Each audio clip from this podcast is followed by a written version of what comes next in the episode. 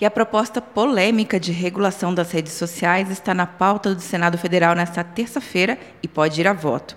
Um dos autores da proposta, o senador Alessandro Vieira, de Sergipe, afirmou que o objetivo é combater as notícias falsas espalhadas nas redes sociais, criminalizando contas falsas e redes ilegais de disparo. Mas entidades da sociedade civil pedem cautela e cobram mais tempo de debate sobre o tema, como aponta a jornalista Bia Barbosa, da Coalizão Direitos na Rede. É, a gente não pode votar esse texto às escuras, sem participação social, achando que vai ser uma bala de prata que vai resolver o problema das fake news no Brasil. Joana Varon, diretora da Coding Rights e Fellow em Tecnologia de Direitos Humanos da Universidade Norte-Americana de Harvard, diz que a entidade concorda com a elaboração de um projeto para combate a fake news, mas relata preocupação em se intensificar a remoção de conteúdos arbitrariamente e na proibição do anonimato nas redes sociais. Por um lado, prejudicar o uso de pseudônimos e práticas de gestão de identidade, que são táticas de segurança digital importantes num contexto de, de vazamento de dados pessoais.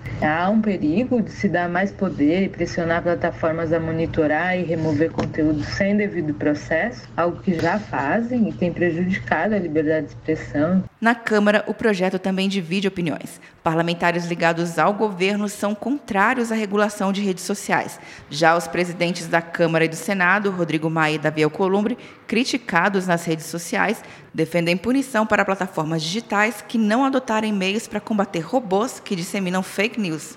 Atenção, você que fez o Enem! Sua nota pode valer uma bolsa de estudos de até 100% para os cursos de graduação à distância da Uninter.